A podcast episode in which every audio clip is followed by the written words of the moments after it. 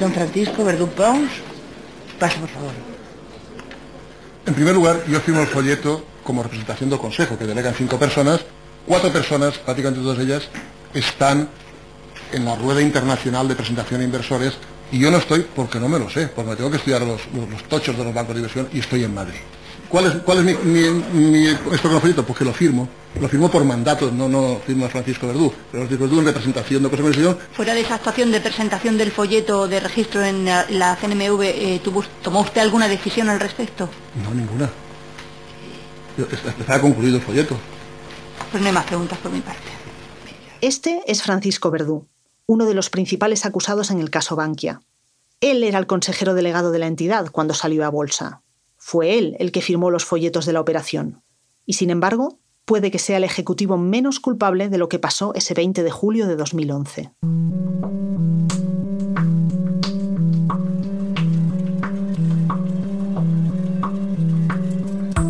Capítulo 4. Campanadas.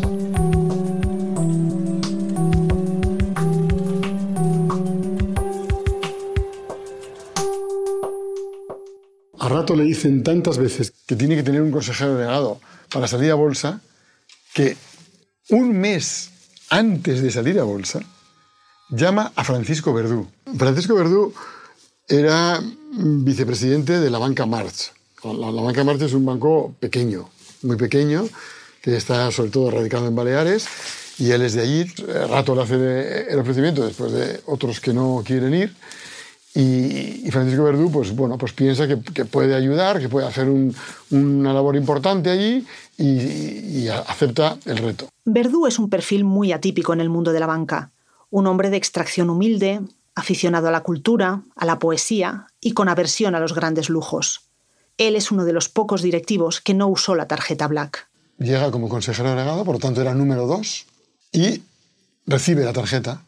Y entonces él al principio piensa que ha sido un error entra en el despacho de rato y le dice, oye, eh, esta tarjeta que me han entregado aquí para gastos diversos, que no entiendo muy bien qué, significa. Yo tengo mi tarjeta corporate y aquí cargaré todos los gastos que correspondan a mi cargo, viajes, o las comidas, o las cosas que tenga eh, que corresponden a la empresa.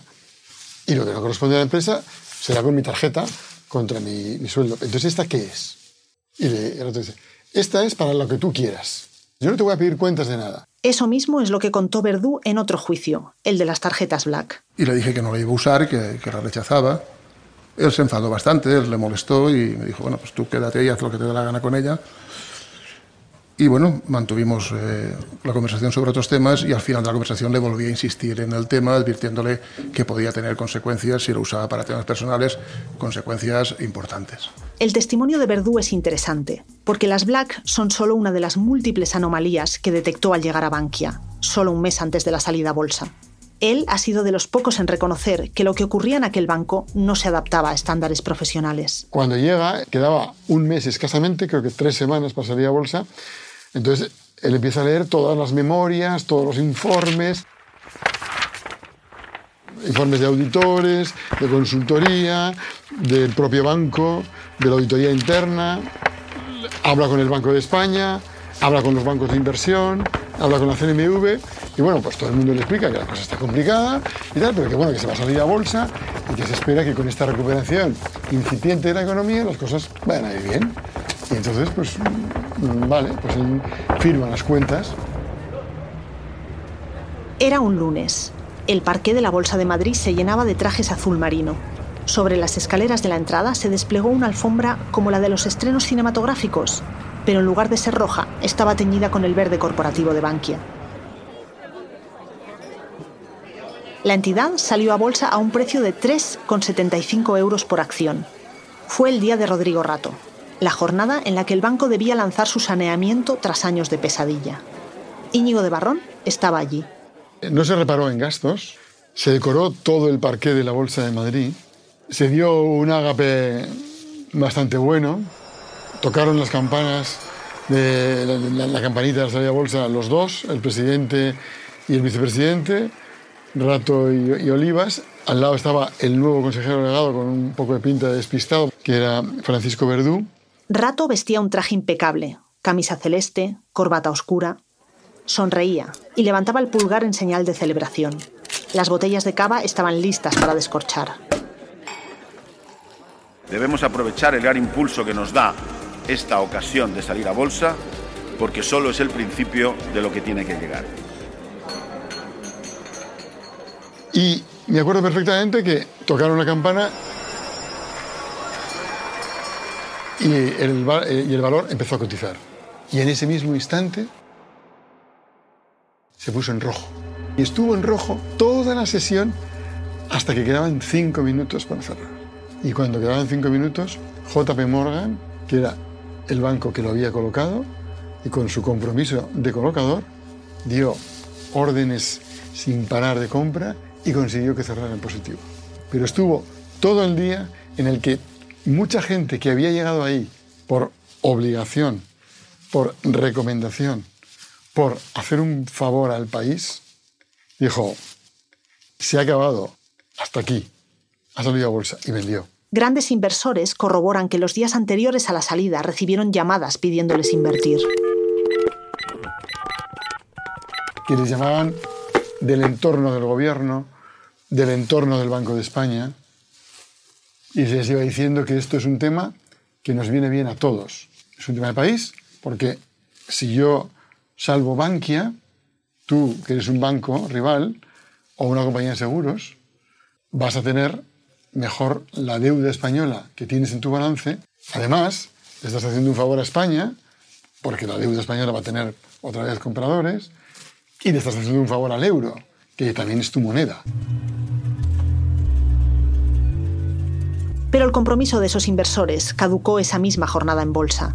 Andrés Herzog, abogado de la acusación popular en el caso Bankia, rescata un testimonio clave sobre ese día. Me gustó mucho la declaración de Francisco González, del presidente del BBVA. Nadie que no eh, tuviera un interés, eh, ya incluso político, eh, yo creo que en ese momento hubiera invertido y él lo expresó con una brutalidad total. es que la acción no es que valiera 3,75, es que no valía nada. También en las oficinas de barrio de Bankia, la salida estuvo precedida de mucho trabajo duro, de picar piedra.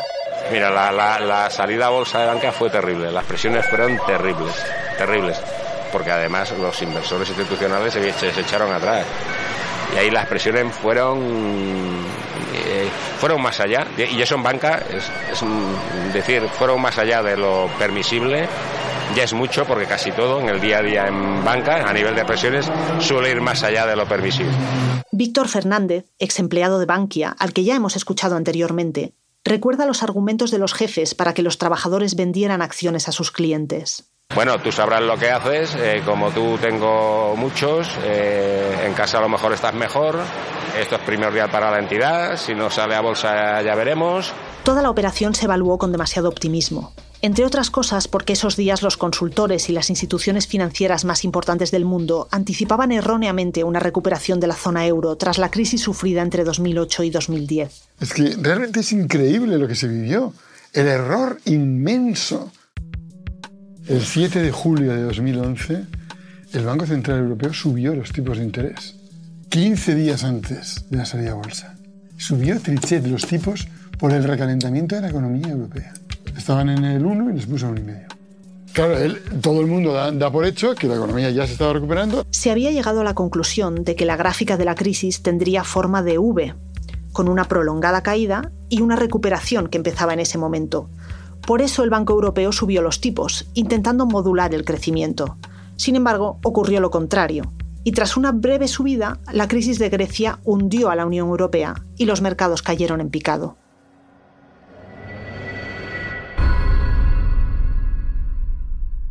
Solo entonces se empezó a comprender que la gran recesión no tendría forma de V, sino de V doble, es decir, caída, breve recuperación y una nueva caída. ¿Fue ese error una de las razones de la debacle de Bankia?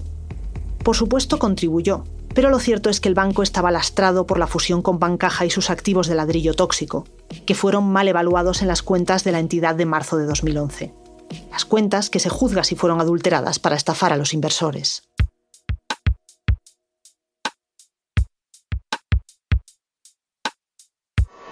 un minutillo. Hace, Hace un momento, hace un momento me he dirigido a todos los españoles y ahora quiero deciros unas palabras a vosotros, militantes, amigos y simpatizantes del Partido Popular. El 20 de noviembre de 2011, el Partido Popular arrasa en las urnas con la promesa de arreglar la economía española. Debería haber sido una gran noticia para Rodrigo Rato. Sin embargo, unos días antes de ganar las elecciones, el PP se encontraba con el hundimiento del Banco de Valencia, filial de Bancaja que su presidente, José Luis Olivas, había llevado a Bankia. Si al PP y a su nuevo ministro de Economía, Luis de Guindos, aún le quedaban dudas sobre cómo enfrentarse a la crisis bancaria, esa explosión en la cara les decidió a intervenir. Cayera quien cayera. Y Rodrigo Rato se enfada muchísimo con José Luis Olivas porque dice que le ha engañado. Y le dice, toda esta morosidad que me has traído a través del Banco de Valencia ha sido con cuentas que no reflejaban la realidad. Entonces, llega la determinación de que o bien hace una nueva investigación sobre el Banco de Valencia, o bien él no se va a responsabilizar de una ampliación de capital que necesita para tapar la morosidad. Y por primera vez en la historia de España, un banco que tiene una filial no, es, no se le hace responsable de socorrer a su filial. El Banco de España rompe una tradición de toda la vida y le dice, bueno, pues si tú no puedes socorrerle, lo llevaremos al hospital de bancos, allí, y que lo socorra el Estado. El rato se reúne, se reúne el Consejo en, en Valencia, que es donde tiene la sede social Bankia, y deciden hacer una cosa que yo creo que es lo que acaba con su estrella, y es que decide hacer un forensic del grupo Bancaja. Chema Martínez, que vivió la crisis de Bankia desde el comité de empresa, recuerda cómo la inmensidad de aquel agujero convenció a la plantilla de que la intervención de Bankia estaba próxima. Dicen, si el Banco de Valencia ha quebrado y estaba valorado en X, el conjunto está jodido. Yo creo que eso es lo que, lo que desencadena ya la, la operación de intervención de alguna manera. Pero ¿quién podría protagonizarla? El Estado carecía de fondos, nadie se los iba a prestar, y si lo hacían sería un tipo de interés abusivo. ¿Recuerdan la famosa prima de riesgo? ¿Qué es la prima de riesgo? La tortura de la prima de riesgo se recrudece. Siempre está hablando de la prima de riesgo, que si sube, que si baja. La prima de riesgo es uh, hoy día es la, la, prima más conocida del mundo. Explíquenos usted, por favor, qué es la prima de riesgo. La prima de riesgo es la diferencia entre el interés que se pide a la deuda emitida por un país cuyos activos tienen mayor riesgo respecto de otro libre de riesgo.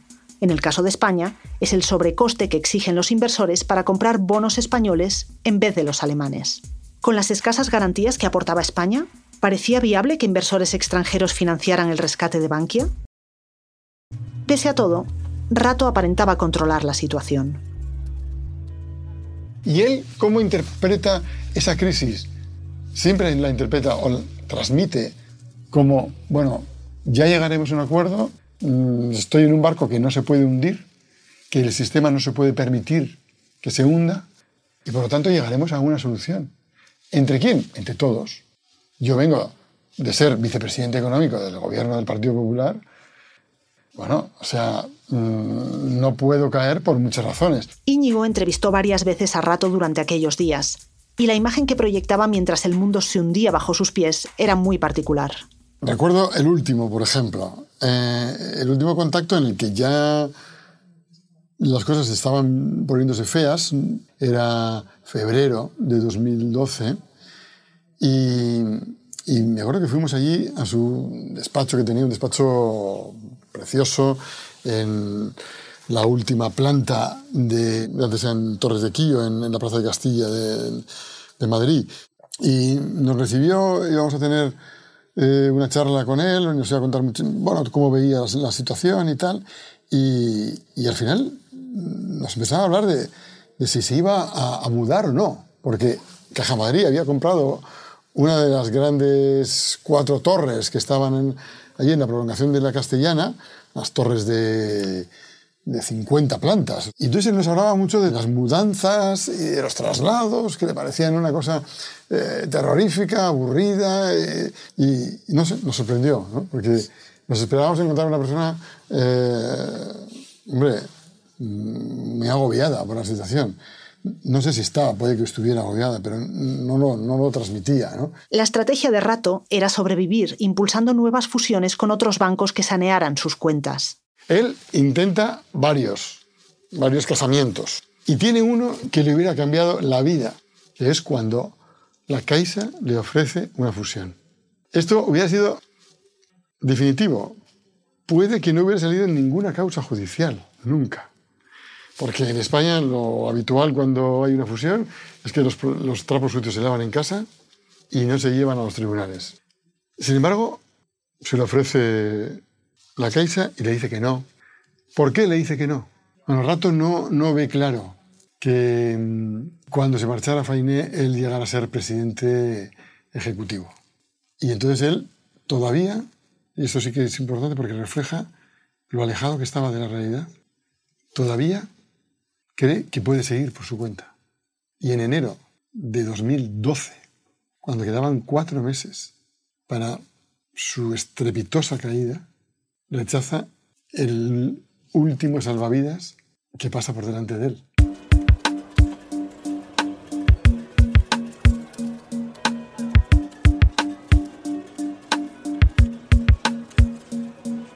Pero la realidad era que Rato empezaba a encontrar obstáculos insalvables. Nadie quería prestar dinero a Bankia, nadie quería poner su firma ni apoyar sus decisiones. El problema pronto dejó de ser español para convertirse en parte de la agenda internacional. Estados Unidos tomó cartas en el asunto a través de Luis de Guindos, entonces ministro de Economía, y con una importante agenda en Washington desde su paso por Lehman Brothers. Bueno, la presión que ejercía la Reserva Federal para intentar solucionar el problema de España y en concreto el problema de Bankia se traducía en llamadas al ministro de Economía diciéndole, oye, no sé muy bien qué es eso de Bankia, pero todo el mundo me dice que tienes que solucionarlo porque todo el euro va a acabar dependiendo de que salvemos este banco. Así que en solucionarlo, hacer lo que queráis, pedir dinero porque se os va a dar dinero. Nadie se creía las cifras que había, eh, nadie se creía de que de alguna forma eh, los balances bancarios en sus valoraciones estuvieran reflejando la realidad. Quien afirma esto es el propio de Guindos en el juicio de Bankia. Él mismo explica que en 2012 ninguna institución o inversor extranjero confiaba en los balances de las entidades españolas. Rescatar a Bankia se volvía una prioridad porque si el tercer banco del país caía, arrastraría a los demás por culpa de los créditos cruzados que unen a las entidades y las operaciones conjuntas en las que participan.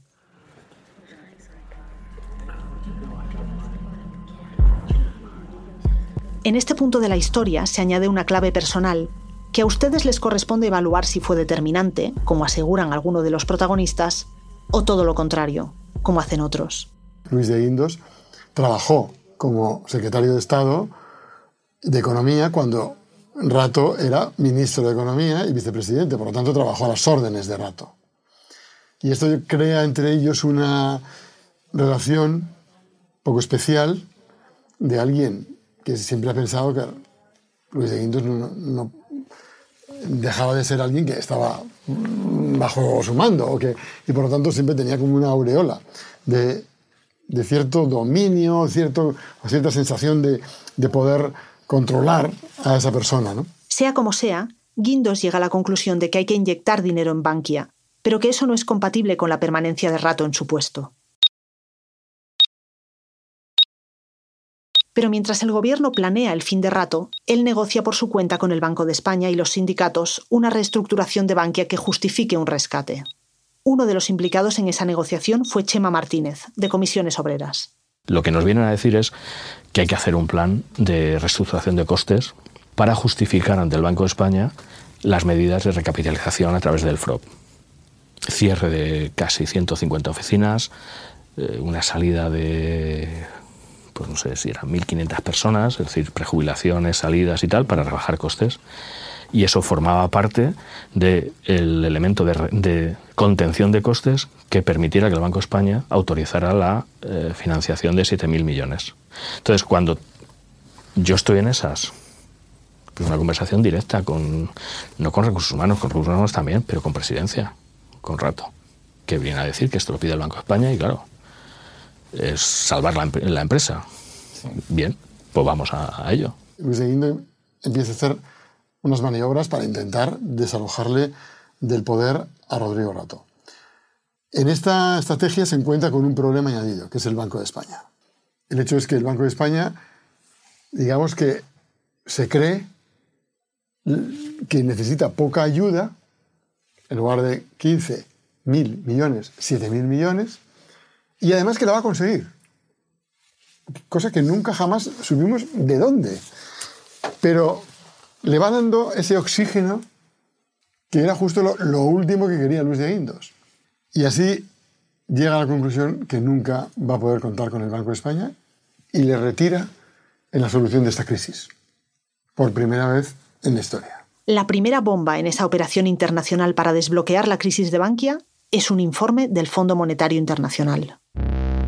El, 25 de abril llega un informe del Fondo Monetario Internacional que estaba analizando la situación de la banca en España y allí el Fondo Monetario Internacional de nuevo hace una cosa que nunca se había hecho antes, que es señalar a una entidad.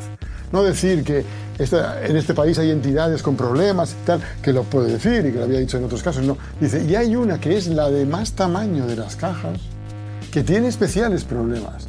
La versión de, rato de, de esta historia es que este informe precipita la quiebra de Bankia. Son días frenéticos. Rato tensa la cuerda al máximo. El jueves 3 de mayo de 2012 tiene un fuerte conflicto con la consultora Deloitte. Es una pelea sobre la que hablaremos en el próximo episodio, pero les adelantamos que el problema es que Deloitte no quiere firmar la auditoría de Bankia porque le faltan datos. Cualquiera quedaría hundido por ese episodio, pero Rato va a buscar al gobernador del Banco de España, Miguel Ángel Fernández Ordóñez, Mafu, y tienen una reunión de urgencia antes de que Ordóñez coja un avión hacia Basilea. Rato le habla sobre su plan de reestructuración. La disposición de Ordóñez es buena, y Rato le arranca el compromiso de arreglarlo el lunes siguiente, con una inyección de 7.000 millones a cambio de unos pequeños cambios por parte de Bankia. Me gusta, no obstante, sin embargo, tendrías que hacer cosas, y claro, si no haces esas cosas ya me gusta menos, pero en el fondo me está gustando bastante. Bueno, y entonces dice, 7.000. Bueno, pues sí, me parece bien, 7.000 y tal. Bueno, entonces el tío va, hostia, dice, tengo, tengo a, a, Mafo conmigo, el, gobernador del Banco de España. Pero Rato no llegará el lunes. ¿Quién terminó de descabalgarlo del poder? Lo veremos en el último capítulo de este podcast.